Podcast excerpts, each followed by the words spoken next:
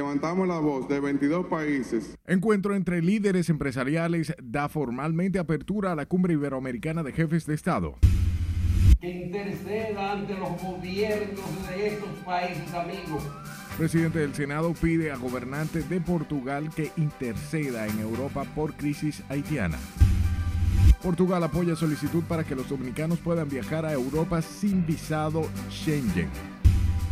El rey de España Felipe VI llega a Santo Domingo para la cumbre iberoamericana. Poder Ejecutivo dispone extraditar a tres dominicanos acusados de narcotráfico en Estados Unidos. Aplazan audiencia contra profesor acusado de abuso sexual contra dos estudiantes menores en La Vega. Es lamentable que ese padecimiento sea en estos momentos. Legisladores de todos los partidos se solidarizan con expresidente Medina tras informar que padece cáncer. Y anuncian Teleférico de Santo Domingo estará cerrado en Semana Santa por trabajos de mantenimiento.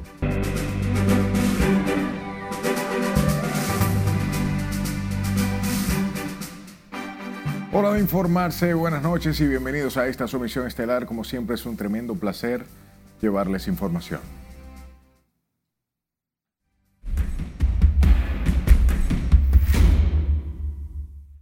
La vicepresidenta de la República, Raquel Peña, encabezó este jueves la apertura del decimocuarto encuentro empresarial iberoamericano, donde se trataron los desafíos que tienen los países de la región para mantener el crecimiento económico y la estabilidad. Juan Francisco Herrera se encuentra en directo con los detalles. Adelante, Juan Francisco. Gracias, buenas noches. El encuentro de los empresarios aquí en Sanssouci se da en el marco de la celebración de la cumbre de jefes de estados y de gobiernos que se realiza en el país. El acto fue encabezado por la vicemandataria Raquel Peña, quien expresó que apuesta a un esfuerzo mancomunado del sector empresarial para superar temas pendientes generados por la pandemia. Este será un espacio idóneo para poder compartir, pero también para poder reflexionar de manera conjunta sobre cuáles son esos reales desafíos que enfrenta toda nuestra región y el sector empresarial como parte de este conglomerado.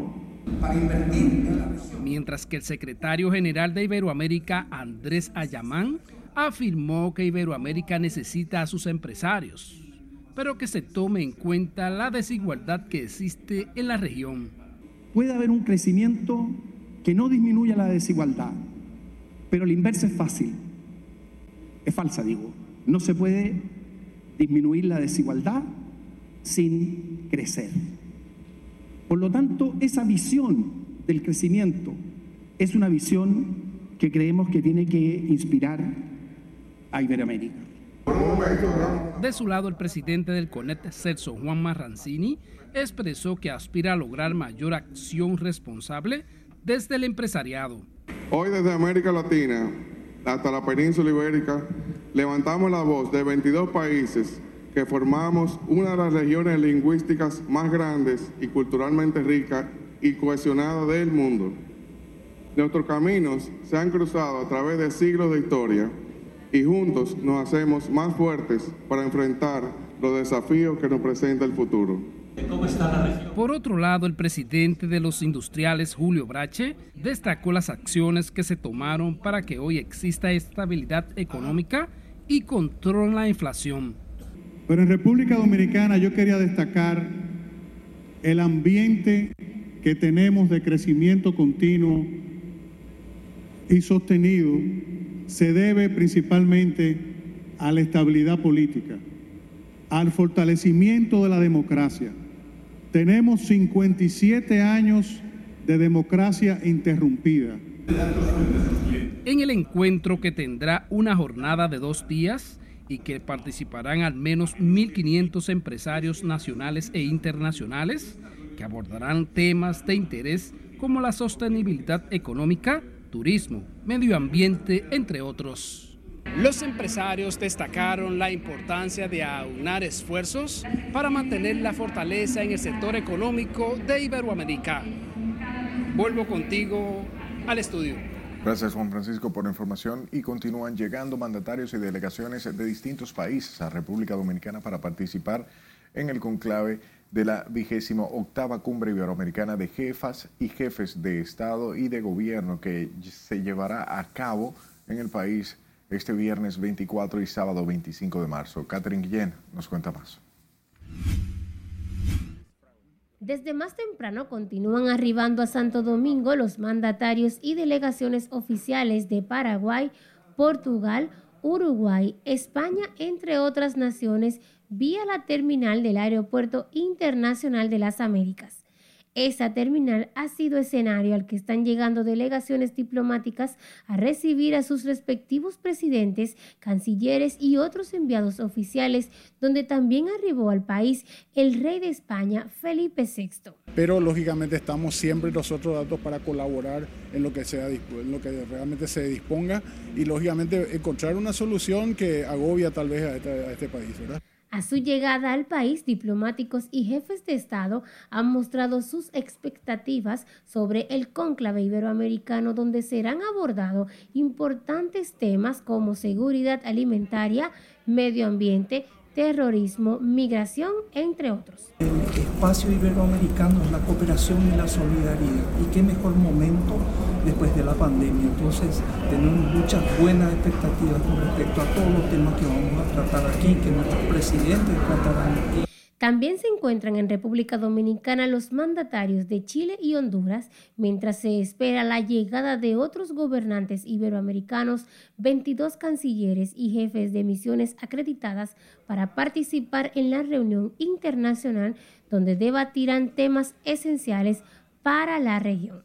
Catherine Guillén, RNN.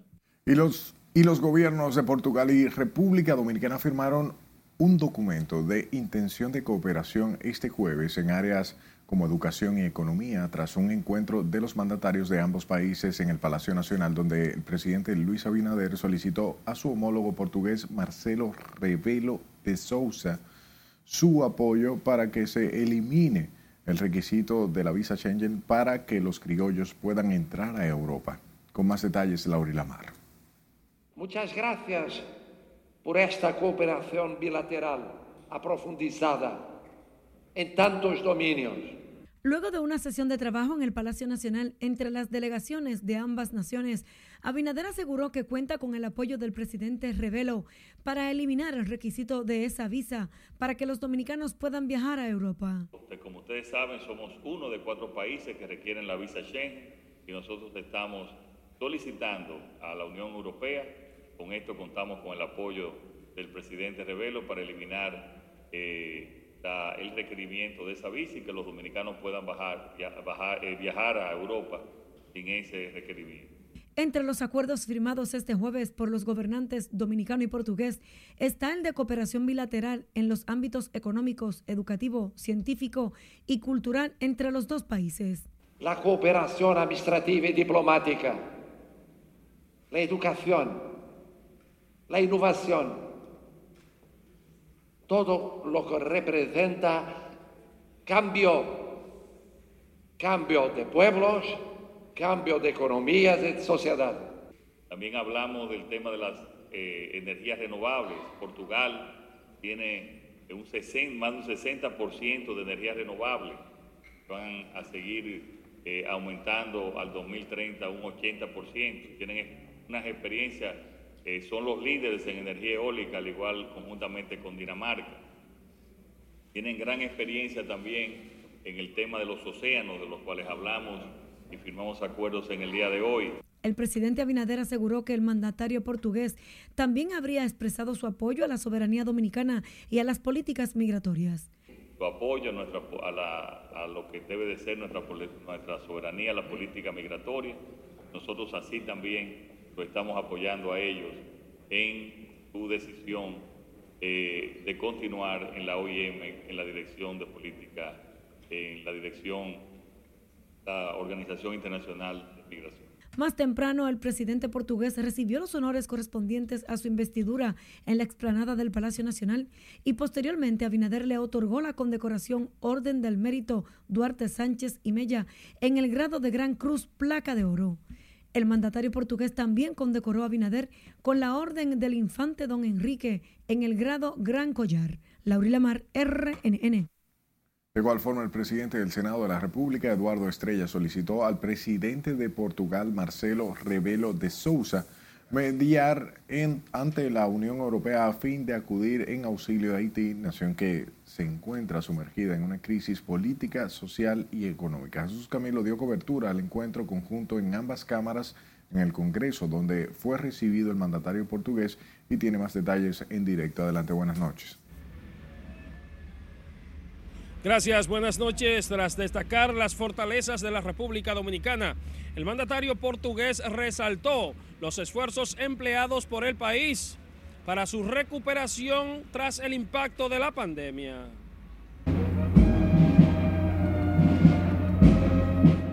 Recibido con los honores militares de rigor, el mandatario portugués, en un encuentro conjunto entre ambas cámaras, el presidente del Senado, Eduardo Estrella, solicitó al gobernante disponer de su liderazgo ante la Unión Europea y mediar ante la comunidad internacional en busca de soluciones conjuntas sobre la crisis política, social y económica que vive Haití. Ante el clima de inseguridad y desestabilización que atraviesa la vecina nación, Estrella consideró necesario acudir en su auxilio a la mayor brevedad posible, a lo que el mandatario se mostró en disposición de entablar el diálogo. Nos permitimos apelar a usted, señor presidente, por su trayectoria de bien y por su gran liderazgo ante la Unión Europea, para solicitarle que interceda ante los gobiernos de esos países amigos sobre la imperiosa necesidad de que la comunidad internacional vaya en ayuda de Haití a la mayor brevedad posible. Somos dominicanos e portugueses calorosos, empáticos, afáveis, abertos ao mundo,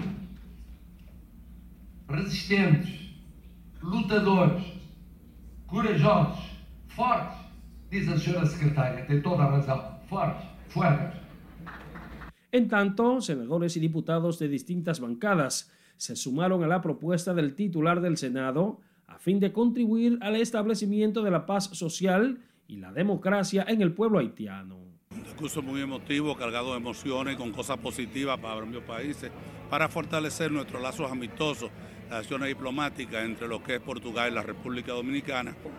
De fortalecer las relaciones y de que Portugal canalice el apoyo de la comunidad internacional desde la Unión Europea para atender los problemas de Haití. También es un llamado positivo.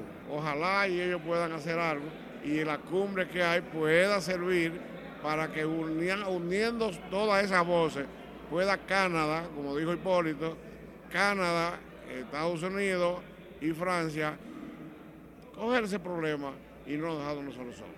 Durante el encuentro, Resaltaron además las relaciones bilaterales entre Portugal y República Dominicana desde 1883, la recuperación económica post-pandemia y el sector turismo, entre otros renglones. El primer mandatario portugués, Marcelo Rebelo de Sousa, visita República Dominicana en el marco de la vigésima octava cumbre iberoamericana de jefas y jefes de Estado y de Gobierno, que se llevará a cabo en el país el 24 y 25 de marzo en el Centro de Convenciones del Ministerio de Relaciones Exteriores. Tras el conclave iberoamericano, los gobiernos de la región mantienen las expectativas de poder implementar iniciativas beneficiosas para los pueblos. Es lo que tengo hasta el momento. Retorno contigo al set de noticias. Gracias Camilo por la información. Cambiamos de escenario. El Instituto Dartiano llamó a los presidentes y diplomáticos que participarán en la vigésima octava cumbre iberoamericana de jefes y jefas de Estado y de Gobierno a dar un espaldarazo a República Dominicana en su llamado a la comunidad internacional a enfrentar la compulsada situación del vecino país de Haití. Con la historia se le dice aquí no. Y que requiere de una solución justa y racional de carácter internacional. Wilson Gómez, presidente del Instituto Duartiano, aseguró que el espaldarazo de los gobiernos que participan en la cumbre iberoamericana reforzaría el llamado de República Dominicana a que los demás países centren la atención en Haití.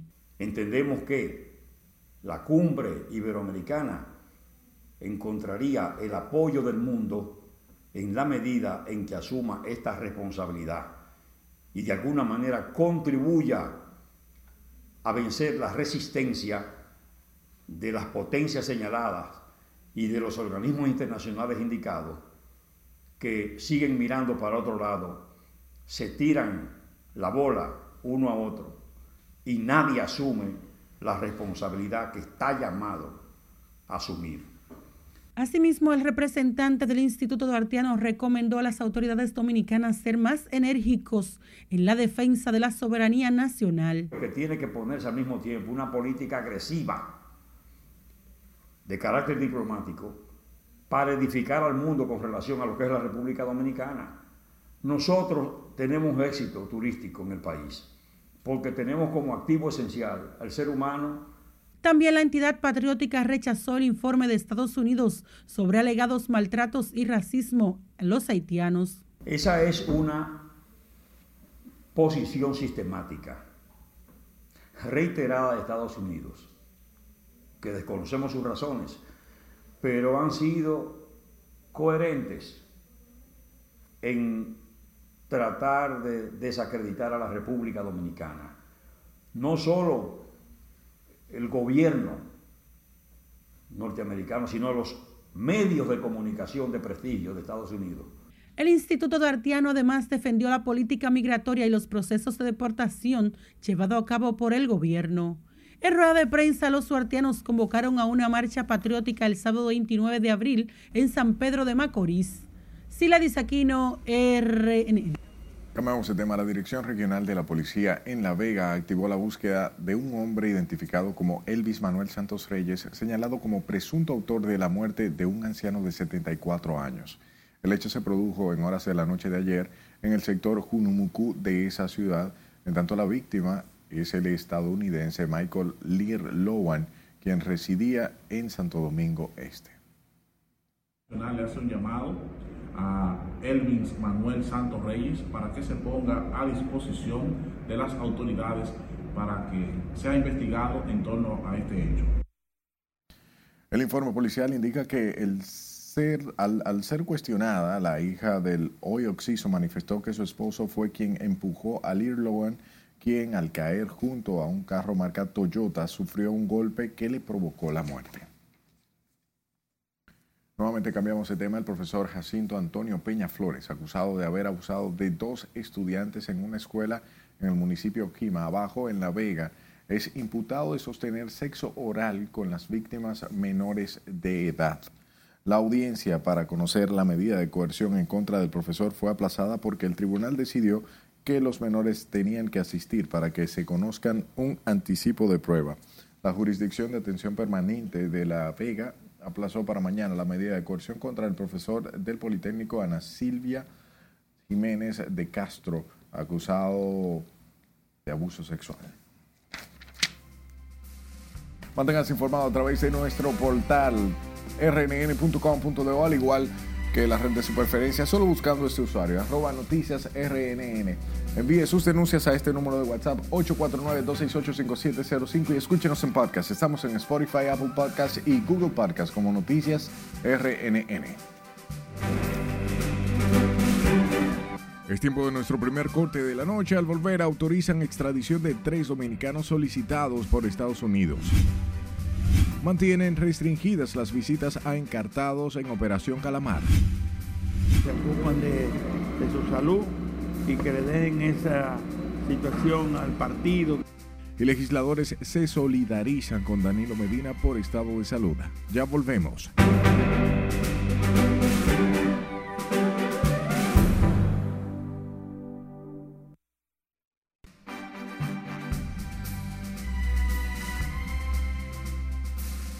Es momento de dar una vuelta al mundo y conocer las principales noticias internacionales. Este jueves el secretario de Estado de Estados Unidos dijo tanto su país como Canadá están analizando una posible intervención a nuestro vecino país Haití. Nuestra compañera Catherine Guillén está con nosotros y nos presenta el siguiente resumen internacional.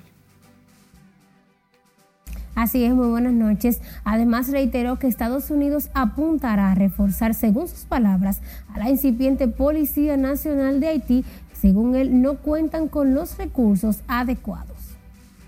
El secretario de Estado de Estados Unidos, Anthony Blinken, dijo este jueves que el envío de una fuerza de intervención a Haití está en discusión y que el tema estará presente en las conversaciones que mantendrá este jueves el presidente Joe Biden en su visita a Canadá. Han pasado meses desde que gobernantes haitianos y las Naciones Unidas pidieran por primera vez una nueva misión internacional para estabilizar a la nación más pobre del hemisferio occidental, afectada por la violencia de las pandillas, el deterioro de la salud pública y la inestabilidad política. Casi la mitad de la población de Haití, 4,9 millones de personas, padecen inseguridad alimentaria grave, un nuevo incremento de cifras en un país que como ligero rayo de esperanza ha logrado solventar la situación catastrófica de hambre en la zona de Cité Soleil, uno de los barrios más pobres de la capital Puerto Príncipe, según informa el Programa Mundial de Alimentos. Las autoridades de las islas turcas y caicos informaron este jueves que interceptaron una embarcación con 184 haitianos a bordo, 30 mujeres y 154 hombres, mientras este territorio británico de ultramar está en alerta ante la gran afluencia de inmigrantes. El Centro de Operaciones de Emergencia Nacional de Perú informó este jueves que las lluvias que han azotado al país han dejado un balance de 12.789 personas damnificadas desde que comenzó el año entre los aludes, inundaciones y deslizamientos que éstas han provocado. El coordinador del COEN, Ricardo del Carpio, indicó en la agencia estatal andina que los fallecidos ascienden a 69 y el número total de afectados son casi 80 mil desde enero de 2023. La detención del presidente Vladimir Putin por un país extranjero a raíz de la orden de arresto emitida la semana pasada por la Corte Penal Internacional equivaldría a declarar la guerra a Moscú, según advirtió el exmandatario ruso Dmitry Medvedev. Y finalizamos este recorrido internacional con el secretario de Estados de Estados Unidos, Anthony Blinken, quien opinó este jueves que la aplicación china TikTok es una amenaza para la seguridad nacional de su país que debe terminar de una forma u otra. Estados Unidos ha acusado a China de utilizar TikTok como una herramienta de espionaje, por lo que ha prohibido descargar la aplicación en los teléfonos móviles gubernamentales, mientras el Congreso debate proyectos de ley para vetarla en todo el país. Hasta aquí las noticias internacionales de esta noche. Paso contigo. Gracias por informarnos, Catherine. Nosotros retornamos con el plano local. El Poder Ejecutivo entregará en extradición a tres dominicanos que fueron solicitados por los Estados Unidos para ser juzgados por narcotráfico y otros delitos en ese país. La disposición está contenida en tres decretos donde se dispone la extradición a los Estados Unidos, a los dominicanos Darío Jiménez Castillo, alias El Don, Tomás Vázquez Mejía y Erasmo Martínez Trinidad. Todos están siendo acusados de asociación delictuosa para importar a los Estados Unidos 5 kilogramos o más de una mezcla o sustancia que contiene una cantidad detectable de cocaína.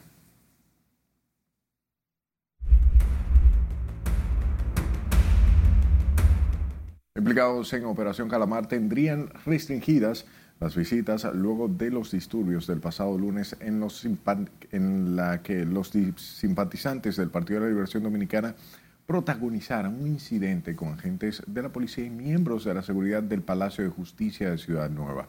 Con esta historia, Sileis Aquino porque se supone que si trabajamos todos en una misma oficina y venimos con documentación para pasarle, no lo podemos hacer. En el día de hoy en la cárcel preventiva del Palacio de Justicia solo se permite el acceso a los abogados titulares, según explicaron juristas, a los que no se le permitió ver a su cliente. Los togados reaccionaron sorprendidos con la medida. El abogado dio calidades allá abajo, hoy no lo están dejando pasar a nadie, solamente el abogado que está en el supuesto listado. Tras cinco días detenidos, los familiares y amigos de los imputados en el caso de alegada corrupción administrativa también se quejaron de que no han podido ver a sus parientes desde su apresamiento. Y yo estoy seguro que hay muchas personas que fueron los que se llevaron el botín. Pero si te va allá a la casa de ella se da cuenta en la forma que ella vive, que no es persona. Ahí están hablando que es de mucho dinero, muchos millones de, de pesos. Venimos a visitar al amigo Gonzalo Castillo no, no pude verlo. Hay trabas en el acceso a... Entendemos que es un derecho que naciste como abogado de los tribunales de la República. Algunos hacían notas escritas para tratar de enviarlas a sus familiares.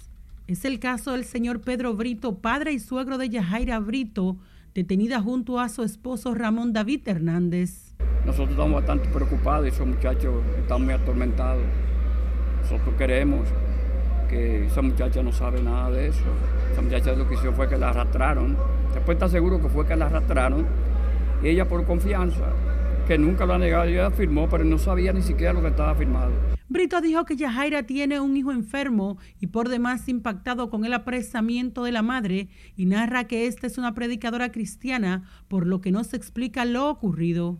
No quedarás en vergüenza. Se ha levantado contra ti falso testimonio. Tranquila, tranquilo. Tal vez te están cuestionando y están diciendo, oh, y esa es una hermana que va los sábados a adorar a Dios. Silenciosos y casi solitarios se observan los pasillos de la Fiscalía del Distrito Nacional que dan acceso a la cárcel preventiva. Al pasado candidato del PLD Gonzalo Castillo el ministro administrativo de la presidencia José Ramón Peralta y de Hacienda Donald Guerrero y otros 17 imputados en el caso Calamar se les conocerá medidas de coerción el próximo domingo. Sila Disaquino, RNN. Dirigentes y simpatizantes del Partido de la Liberación Dominicana realizaron esta noche un encendido de velas frente al Palacio de Justicia de Ciudad Nueva en protesta por el apresamiento de varios exfuncionarios acusados de corrupción. Dichos manifestantes aseguran que se vulneran los derechos de los imputados. La justicia es la diosa Timis y tiene una venda negra. Hoy se la cambiaron, le pusieron unos lentes morados. Solamente ve a los morados. Que esto va a repercutir por tiempo y que estamos aquí en protestas de todo eso, donde los, el PRM tiene eh, presos favoritos. Si la justicia es solamente para un grupito, es justicia selectiva, y entonces eso es el camino a una dictadura. Nosotros lo que buscamos es, con esta protesta, llamar la atención para que si se va a actuar en justicia, sea justicia. Advirtieron que se mantendrán en pie de lucha hasta tanto sean liberados los exministros Gonzalo Castillo, José Ramón Peralta y Donald Guerrero de Hacienda, acusados de sustraer del erario público más de 19 mil millones de pesos.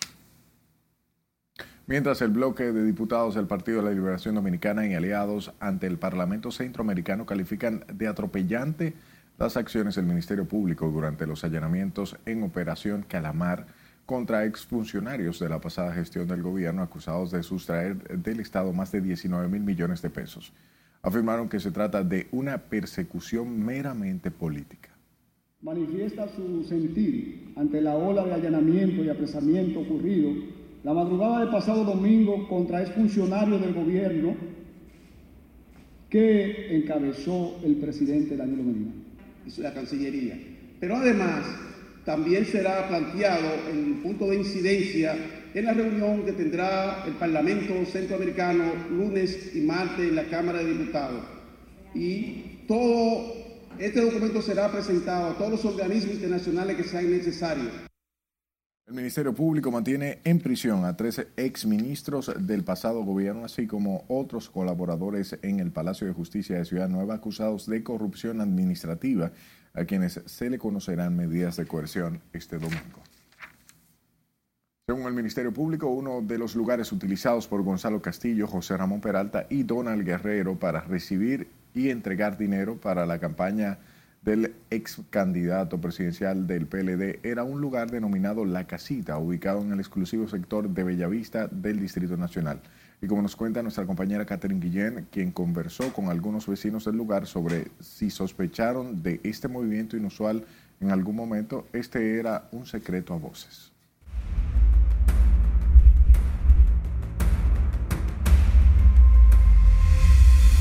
La residencia ubicada en el sector Bella Vista era uno de los dos lugares claves donde se reunían los implicados de la operación Calamar para hacer las entregas de dinero ilícito para la campaña del en ese entonces aspirante a la presidencia Gonzalo Castillo, según la acusación del Ministerio Público. Ahí es que ellos hacen todas las reuniones de los, de los cómputos para cuando hay elecciones y todas sus cosas.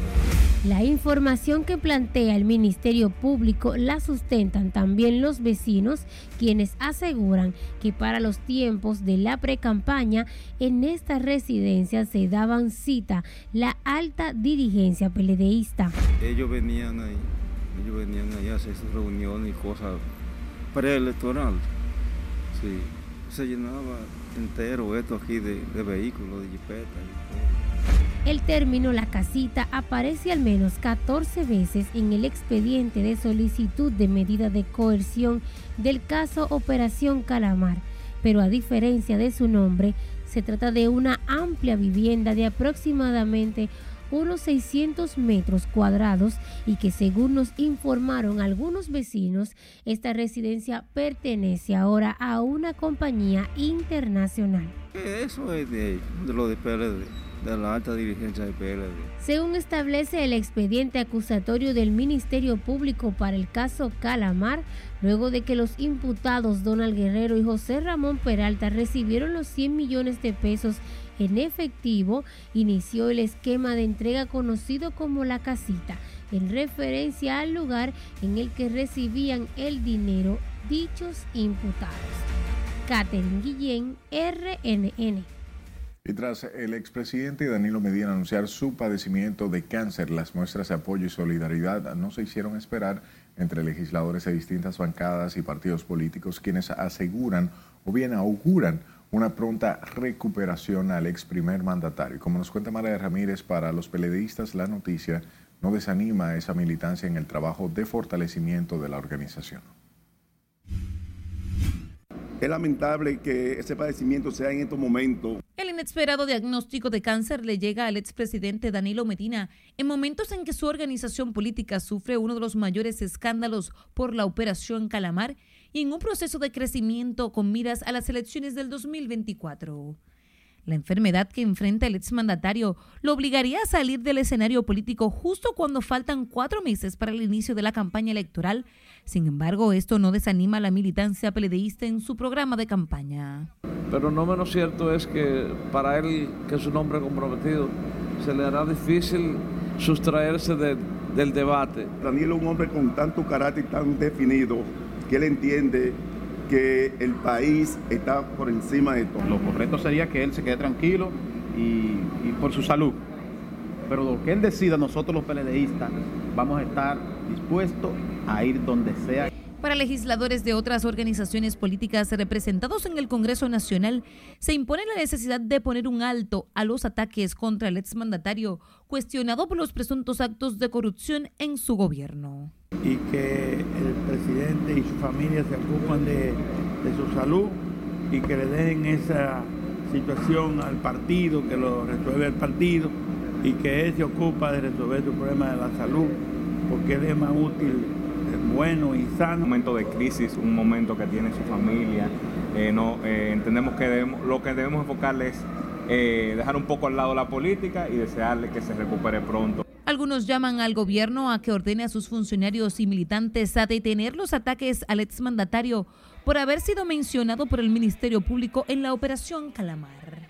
aparte de toda la diferencia política y toda la diferencia que puede haber en términos del manejo de la administración pública es un asunto humano y los asuntos humanos son humanos. Solo es un tema de solidaridad con su salud, que sí la tenemos, que sí la tenemos porque primero que todo somos seres humanos, pero nosotros debemos permitir que la justicia haga su trabajo por sí sola. Luego de que el ex jefe de Estado dio a conocer la enfermedad, el presidente Luis Abinader, así como el exmandatario Leonel Fernández y otros importantes actores políticos, expresaron su solidaridad a través de las redes sociales. Margaret Ramírez, RNN. Como ese tema, la directora del hospital Francisco Moscoso Puello destacó la importancia de la fisiatría en el proceso de rehabilitación de los pacientes afectados por trastornos neurológicos, en especial accidentes cerebrovasculares. Enfermedades reumatológicas y ortopédicas en adultos y en niños, entre otros. En el marco de la conmemoración del Día Mundial de la Rehabilitación, la doctora María Argentina Germán explicó que es propicia para recordar que tienen una segunda oportunidad las personas que han caído en la pérdida de algún tipo de función o que tienen alguna discapacidad. Y ofrece servicio a toda la población que demanda de él. Tenemos en nuestro hospital unos servicios que son hermanos precisamente de esa área porque demandan continuamente la recuperación de esos pacientes, en especial los pacientes neurológicos que han tenido algún problema a nivel cerebral, que la gente le llama derrame cerebral. Y nosotros decimos los accidentes cerebrovasculares que son de diferentes maneras en presentación. Conmemoramos el Día de la Rehabilitación y con ello celebramos el Día de las Segundas Oportunidades para personas que han caído por pérdida de algún tipo de función o discapacidad, cualquiera que sea, no solamente en el ámbito neuromusculoesqueletal. La Organización Mundial de la Salud instauró el 23 de marzo de cada año como el Día Mundial de la Rehabilitación con el objetivo de resaltar la necesidad y el derecho que tienen las personas con discapacidad de poder acceder a una rehabilitación de calidad sin distinción de raza, religión, ideología política o estatus social. Que eso era lo que tenían que hacer. Vamos a otro corte comercial. Al regreso avanzan trabajos para remozamiento en la circunvalación norte. Además, la Lotería Nacional suspende visitas de inspectores a las bancas. A mujeres que podamos compartir y poder llevar el mensaje. Y destacan espacios que han ganado las mujeres en países de la región. Esta es la emisión estelar de Noticias RNN.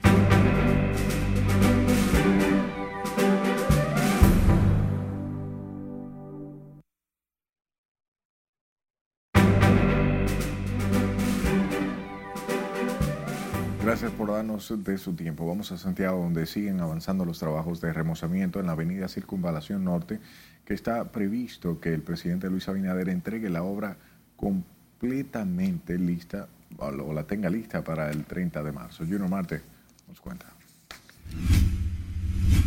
El remozamiento de la avenida Circunvalación Norte incluye, de acuerdo a los trabajos que se realizan, nueva capa de asfalto, señalización, embellecimiento y las nuevas marginales para conectar a las comunidades. Diversos sectores de la ciudad de Santiago valoraron la obra que sería entregada el 30 de marzo por el mandatario Luis Abinader. Porque además, el trabajo que no hicieron cuando lograron hacer esas importantes vías de la ciudad, que ahora están incluyendo todas las comunidades, que eso era lo que tenían que hacer. En realidad es de mucha, mucha importancia, porque el deterioro que tenían, tenían las vías eh, era demasiado, entonces era justo eh, que se viniera en rescate de esa importante vía para que eh, en realidad en Santiago podamos ahora con, con tanto asunto de, de construcción que hay de monorriel, del teleférico y todo eso, eh, sabemos que hay mucho congestionamiento en la ciudad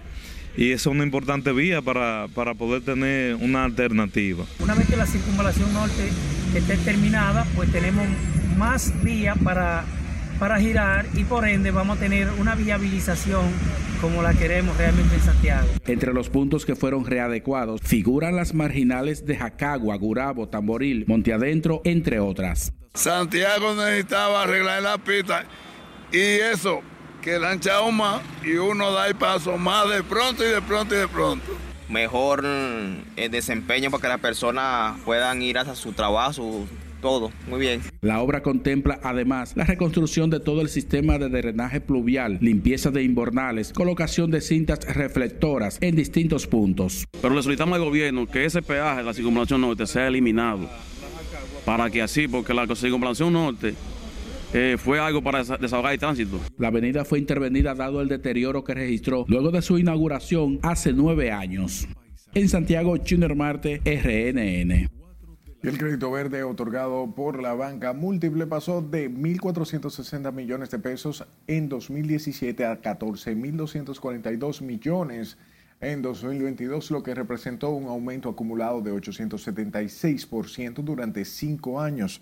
Así lo informó hoy la Asociación de Bancos al señalar que este comportamiento está acorde a un proceso de transformación del sector bancario dirigido hacia la sostenibilidad y responsabilidad en su modelo de negocios. La entidad señaló que la cartera de préstamos verdes registró un crecimiento anual promedio de 59.6% superior al registrado en el total de la cartera de créditos comerciales. Hablemos de la Lotería Nacional, quienes informaron que la Oficina de Regularización de Bancas de Apuestas instruyó a los organismos competentes a no enviar los inspectores que avalan y certifican a sorteos, a los sorteos que realizan los concesionarios de Loteca, la primera y la suerte. La entidad aseguró que la decisión se mantendrá hasta tanto estas bancas de lotería cumplan con los requerimientos exigidos por las autoridades. En un comunicado, la Lotería Nacional indica que la medida que se hace efectiva a partir de hoy es para evitar la confusión o malas interpretaciones.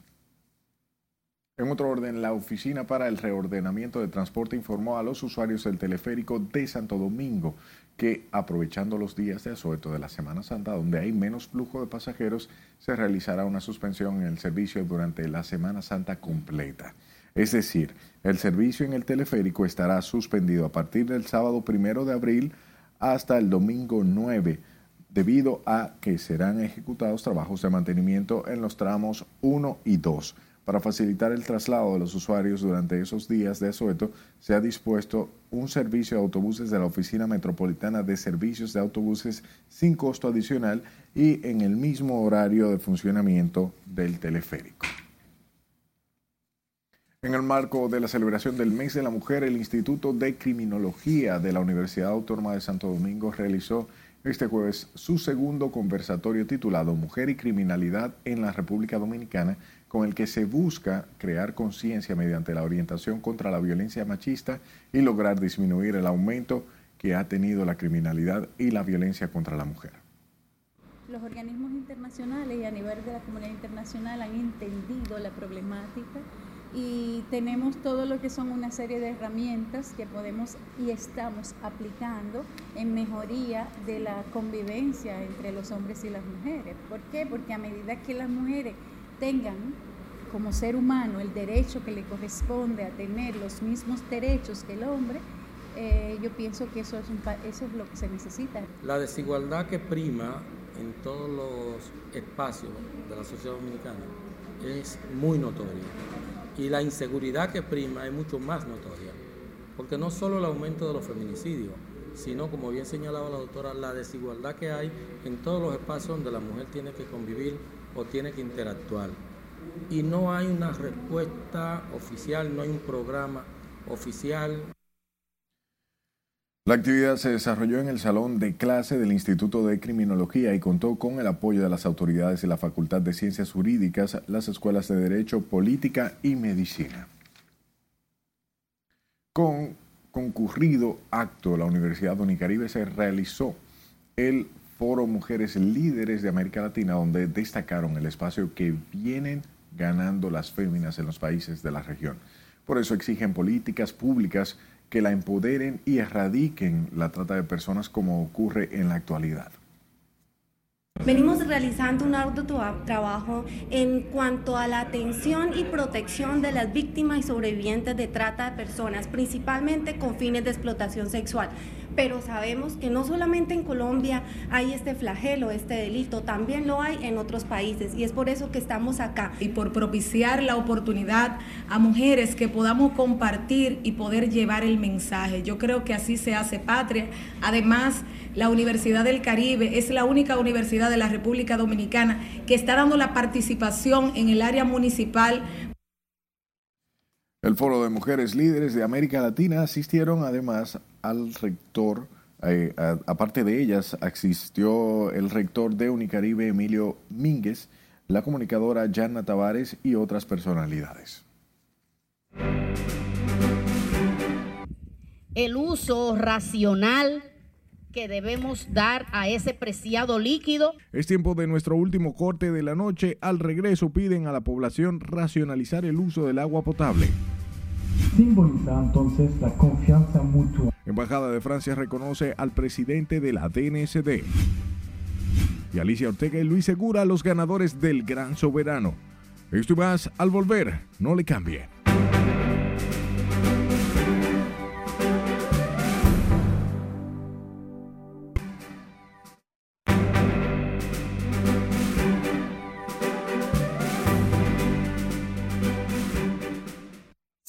Muy buenas noches. Iniciamos la entrega deportiva hablando de los mejores dominicanos proyectados por ESPN para la próxima campaña. Y el que está arriba de los dominicanos es Manny Machado, en el puesto 4, pero entre los mejores 20 hay 7 dominicanos. De 11 latinos, hay 7 dominicanos. Manny Machado, Juan Soto, Julio Rodríguez, Sandy Alcántara, José Ramírez, Vladimir Guerrero Jr. y Rafael Devers. De los 100 mejores proyectados por ESPN, hay 19 dominicanos y solamente 2 de Puerto Rico. Por si acaso hay alguien quería el dato. Y de los 20 mejores, solamente hay un boricua. Pero bien, Julio Rodríguez inicia la campaña en la portada de la prestigiosa revista Sports Illustrated. Definitivamente el show de Julio Rodríguez en Seattle seguirá. Por otro lado, en los juegos de entrenamiento, Rodolfo Castro conectó este tablazo que la mandó al morro de Montecristi. ¡Qué palo! 100, 409 pies. Pero la bola cayó después de, de las palmas. ¡Wow! Aunque Boston ganó 7 por 4, Rodolfo consiguió su segundo cuadrangular. Esa bola salió a 105.7 millas por hora, casi a 200 kilómetros por hora, o algo más. Bien rápido. Oscar González también conectó cuadrangular para Cleveland y Oscar Hernández para Seattle. Por otro lado, el torneo de baloncesto callejero 3x3 Red Bull con 16 finalistas será este sábado en busca del boleto para representar a la República Dominicana en el Mundial en Serbia. 16 equipos, los Tigueritos, Seirín, Utea, los Labradores, en fin. Eso va a estar bien. El TBT del día. Greg enfrentó 20.421 bateadores. De esos, 310 vieron el conteo en tres bolas sin strikes y 177 fueron base por bolas intencionales. ¡Qué verdugo este Greg Maddux! ¡Wow! En nuestra página web ampliamos las noticias deportivas y del mundo. El relevista Pedro Stroh firma con las águilas. Ahí lo tenemos. Ese es un reporte único. Mientras tanto, los boletos para el amistoso entre Argentina y Curazao se terminaron en media hora. Lógico, es Argentina. El club Naco reconoció a la voleibolista Alondra Tapia, que brilló por allá por, por, por el oriente. Se graduó con honor y fue campeona. Gianni sigue su agitado curso rumbo al MVP de la NBA. Va a estar bien peleado eso. Tenemos muchas informaciones de todo tipo de deportes en nuestras redes sociales, noticias RNN, eso sí, para estar informado de la cumbre, de la economía, de cómo va la política, el espectáculo, en fin, de todo. De todo. rnn.com.de. ¿No me, ¿No me tiene algo extra? El extra te lo voy a dar, pero el lunes. Nos vemos. A propósito de la celebración del Día Mundial del Agua, la vicealcaldesa de Santo Domingo Este, Ángela Enríquez, llamó a la ciudadanía a racionalizar el uso de este importante recurso para la vida en el planeta. Tras encabezar un encuentro con distintas autoridades de esa demarcación, la funcionaria municipal precisó que en estos tiempos de sequía la población debe tomar conciencia de la crítica situación que atraviesa el país y no desperdiciar el preciado líquido. Es totalmente eh, importante que nosotros podamos, días como hoy y todos los días, hacer un alto y hacer un llamado a que no solamente en Santo Domingo Este, que en el país y en el mundo el uso racional que debemos dar a ese preciado líquido. La vicealcaldesa de Santo Domingo Este ofreció las declaraciones tras dejar en operación el voluntariado ambiental de Santo Domingo Este en el Cachón de la Rubia, organismo responsable de implementar un programa de capacitación sobre la necesidad de tener un municipio amigable al medio ambiente y la de la preserva de los recursos naturales. De su lado, la directora de la Escuela de Turismo de la Universidad Católica Madre y Maestra, Ina Percival, aseguró este jueves que existe una alianza estratégica entre los empleadores y los formadores de recursos humanos del área para fortalecer el servicio en el sector. En ese sentido, Ina Percival manifestó que los profesionales del área turística juegan un papel importante en el desarrollo turístico nacional. El mercado te está pidiendo un profesional capaz de tomar decisiones rápidas, que tenga idiomas, que conozca culturas y que realmente pueda administrar desde la parte de la sostenibilidad. Señores, tenemos que mantener nuestro país y para eso tenemos que estar a mano con la sostenibilidad. La directora de la Escuela de Turismo y Gastronomía de la Pucamaima habló previo a encabezar un congreso sobre el desarrollo turístico dirigido a estudiantes de esa área académica. Hablemos del presidente de la República francés, Emmanuel Macron, a través de la Embajada en República Dominicana condecoró al vicealmirante José Cabrera Ulloa, titular de la Dirección Nacional de Control de Drogas, con la medalla de Caballero de la Legión de Honor, la más alta distinción que otorga a ese país. El embajador de Francia, Eric Fournier, destacó el compromiso inquebrantable del vicealmirante Cabrera Ulloa y aseguró que su profesionalidad y sentido del deber lo han llevado a realizar un trabajo que trasciende fronteras. Esta Legión entregada hoy simboliza entonces la confianza mutua entre nuestras instituciones, saludar y espíritu de apertura que usted lleva a la cooperación franco-dominicana y vuelve a honrar su fiabilidad, su compromiso y su mérito. Quiero resaltar el alto espíritu de cooperación que ha tenido la República de Francia para con la República Dominicana y muy especialmente con la DNCD. Dedico esta condecoración con la Orden Nacional de la Legión de Honor al excelentísimo señor presidente constitucional de la República, Luis Rodolfo Abinader Corona, por el apoyo permanente brindado por su gobierno a nuestra gestión. Luis Almirante Cabrera Ulloa agradeció la distinción al gobierno francés y aseguró que la entrega de esta condecoración eh, lo compromete a seguir trabajando con integridad y transparencia, siempre a favor de los mejores intereses del país y la patria.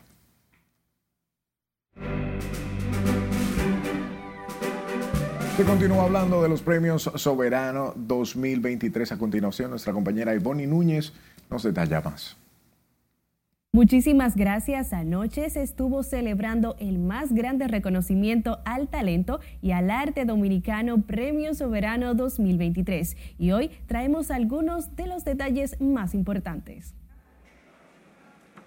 Luis Segura.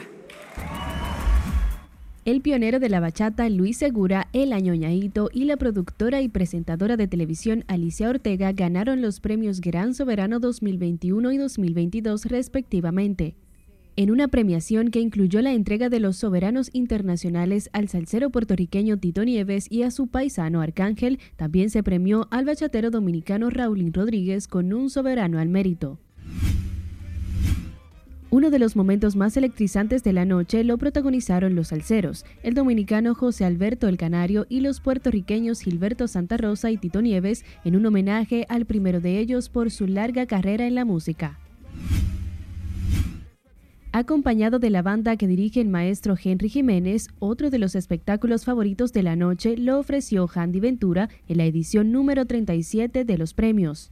El segmento artístico sirvió también de plataforma para celebrar el merecido galardón de espectáculo del año de 2021. Con la finalidad de crear experiencias únicas para los clientes con dispositivos Apple, Grupo Davisa escogió al mercado dominicano para dar apertura a Mac Center, el Apple Premium Reseller que ofrece un extenso portafolio de productos. Somos un premium reseller de Apple autorizado. Mac Center tiene muchísimas tiendas a nivel regional en toda Latinoamérica y hoy estamos celebrando la apertura en Agora Mall en el segundo piso con un showroom de más de 200 metros cuadrados. Los esperamos para que puedan aprovechar todas nuestras ofertas. La gerente indicó también que para la empresa representa un gran logro estar en el mercado dominicano, pues la tecnología está avanzando a pasos agigantados. El cantante colombiano Camilo se presentará el 3 de junio en el pabellón de voleibol de Santo Domingo en el marco de su gira de adentro para afuera. La preventa de las boletas es este 23 de marzo y la venta general desde el lunes 27, de acuerdo a la producción del evento. Juan Luis Guerra anunció que actuará en Barcelona el próximo 4 de julio dentro de su gira mundial entre Mar y Palmeras, que también llegará a Madrid el 1 de julio y Málaga el 6 de julio y el repertorio de estos conciertos están inspirados en sus recientes trabajos musicales entre Marín Parmeras o Privé que incluyen temas como Rosalía o El Farolito. Hasta aquí diversión, que tengan un feliz resto de la noche. Gracias Ivonne por las informaciones y a usted por su atención. Pase feliz resto de la noche.